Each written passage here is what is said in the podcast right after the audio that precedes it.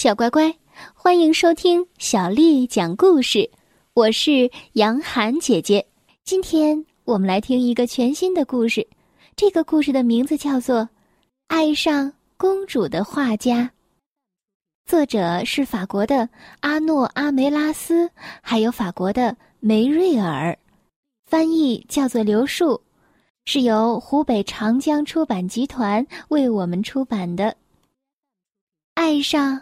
公主的画家。一天早上，画家提米迪诺来到皇宫，国王有一件私事要找他商量。来到国王的宝座前，提米迪诺行了一个屈膝礼。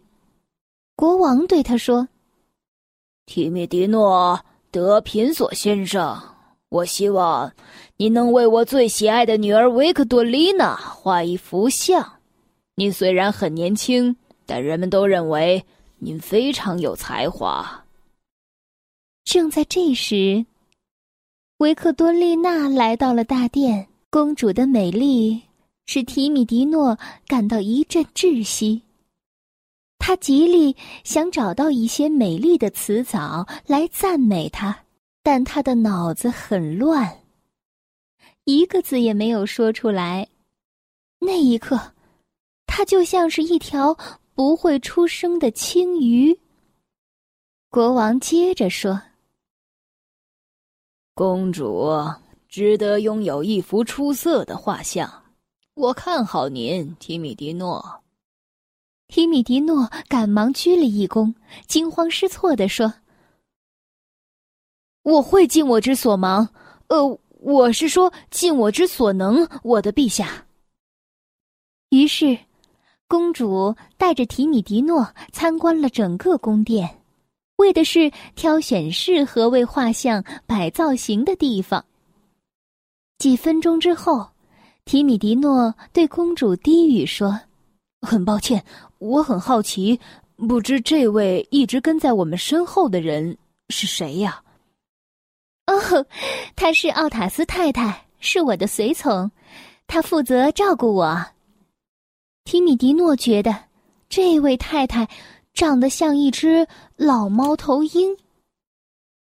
这时，公主走进了一个非常美丽的后花园，她在一个石凳上坐下来说：“这里呢，是我经常来的地方，当需要安静的时候。”我就会来这里。画家欢呼道：“公主，我就在这里给您画像吧。这里的光线真的非常美。我现在就去拿我的画具。”这时，花园外突然传来了一阵喧哗声。富有的爵爷维斯米诺出现了，他向公主行了一个礼之后说。公主，我给您带来了一份微薄的礼物。瞧，这些鲜花。只见一排手捧鲜花的佣人出现了，小花园立刻成为了一片花的海洋。公主微笑着说：“呵呵，每天都有新礼物，这让我太感动了。但是您这样会把我宠坏的。”提米迪诺带着话剧回到了花园，他好不容易才从维斯米诺的随从当中穿过来。当公主注意到他时，露出了一丝尴尬的神情。“对不起，德品索先生，我们可以明天开始吗？我还没有来得及挑选裙子，我的发型和首饰也需要准备。”画家只能回家了，在路上，上千个想法在他的脑海中转啊转啊。这位美丽的公主真迷人啊，她是那么温柔，那么聪明，最重要的是，她还那么漂亮。我想，我是爱上她了。第二天，提米迪诺再次来到宫殿，他在公主面前把画架放好。当佣人整理好公主的头发之后，他从话剧袋中掏出画笔和颜料，然后在调色盘中调好颜色，这时他觉得，好像有什么地方不大对头，让他感到浑身不自在。于是他转过身，发现奥塔斯太太正在他的背后监视着他的一举一动。这让他感到很紧张，一不小心，手中的画笔掉在了地上。这时，公主开玩笑说：“ 您平静一下吧，不然我们可不给您午饭吃哦。”提米迪诺吓了一跳，用手肘碰到了画架，他赶忙把调色盘放在椅子上，想重新摆好画架。可是不小心又踩到了一只颜料管上，颜料管被踩爆了，发出了一声巨响。提米迪诺狼狈地坐在椅子上，想脱掉他的鞋，啊，他忘记了刚才放在椅子上面的调色盘。他生气地站了起来，这下好了。他的屁股比他的画还要绚丽多彩。维克多丽娜把脸藏在双手的手心里，低下了头。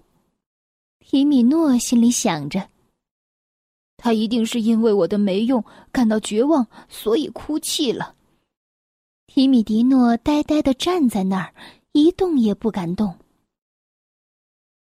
奥塔斯太太用颤抖的声音斥责道。画家先生，您不是在马戏团，这里是宫殿，您是在为公主殿下画像，是在公主的面前。忽然，维克多丽娜再也憋不住了，上气不接下气的大笑起来。提米迪诺结结巴巴的不停的道歉，他尽可能快速的收拾好话剧。维克多丽娜终于停止了大笑，说道。好了，好了，好了，我们走吧，奥塔斯太太。您也看到了，他一点都没有准备好。随后，他又对画家说：“我想您需要有所改变，提米迪诺先生。我们最好还是从明天开始画吧，您觉得呢？”当天晚上，提米迪诺看着自己的餐盘，一点儿也吃不下去。他从来没有感觉到如此的不幸。这位公主是神圣的，而我只是个大蠢蛋。第三天，提米迪诺刚准备画第一笔的时候，爵爷维斯米诺又出现在了院子里。公主，我知道您很喜欢小鸟，我可以送给您一些吗？他的话音刚落。只见一长队的随从从楼梯上走了下来，每个人的手中托着一个装有金丝鸟的鸟笼。公主兴奋的叫道：“这里再也不是宫殿了，简直就像个大鸟笼。”维斯米诺拍了拍胸脯说：“亲爱的公主，我只是尽我所能让您开心，没有什么能够配得上您的。”这时。他注意到了提米迪诺，说道：“我是爵爷维斯米诺，国王的朋友，公主殿下的爱慕者。”公主介绍了画家：“哦，这位是画家提米迪诺·德品索，他将为我完成画像。”维斯米诺笑出声来：“哈哈，啊，是吗？你就是那个坐在自己的画上弄脏自己裤子的著名画家吧？”哈哈哈！用屁股画画的原创者真是太有才了。公主有些生硬的回答说：“那只是个意外，每个人都可能遇到。”但是维斯米诺继续说：“我很害怕和这些鹦鹉、夜莺、金丝雀在一起，显得逊色。”提米迪诺小声的嘟囔着走开了。如果要介绍每一种鸟给公主。至少需要三个小时，那么我们将永远都没有完成这幅画像了。提米迪诺从口袋里取出一个笔记本和一支铅笔，他坐在院子的一角，开始为佣人画素描。接着，他悄悄地观察着爵爷维斯米诺，并自言自语地说：“如果我画一只孔雀，哦，对，当然了，一只骄傲的孔雀开屏图，那么奥斯卡太太呢？我要把它变成一只老猫头鹰。哦，好主意。”最终，提米迪诺再也不愿等到维斯米诺离开了。他收拾好铅笔和本子，离开了宫殿。接下来的一天，当公主来到宫殿的后花园时，提米迪诺立即注意到了一些不对劲儿的地方。维克多丽娜一手捧着一个首饰盒，另一只手里捏着一张纸条，她看上去有些生气。这个维斯米诺真是烦死我了！不能因为他送给我这些礼物，我就必须成为他爱的人。不要，我才不要他的项链呢！我也绝对不会嫁给他。他最好再也不要来烦我了。维克多丽娜坐在石凳上，提米迪诺轻轻的咳嗽了两下，终于提起勇气说：“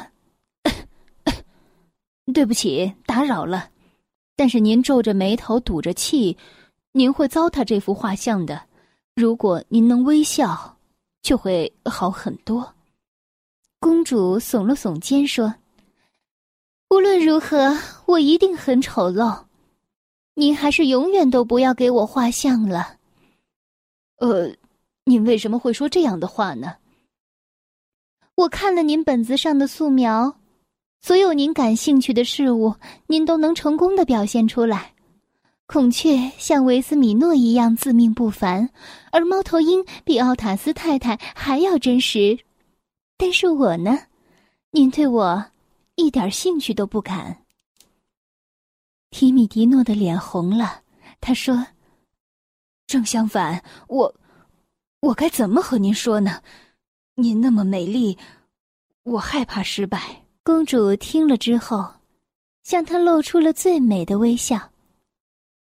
以您的才能，怎么会失败呢？听到这句鼓舞人心的话，提米迪诺感觉有了新的动力。他勇敢的提起笔，心情愉悦的画了整整两个小时。小乖乖，今天的故事就讲到这儿喽。如果你想听到更多的中文或者是英文的原版故事，欢迎添加小丽的微信公众账号“爱读童书妈妈小丽”。接着又到了我们读诗的时间了。今天为你读的这首诗是南宋诗人杨万里写的《小池》。小池，杨万里。泉眼无声惜细流，树阴照水爱晴柔。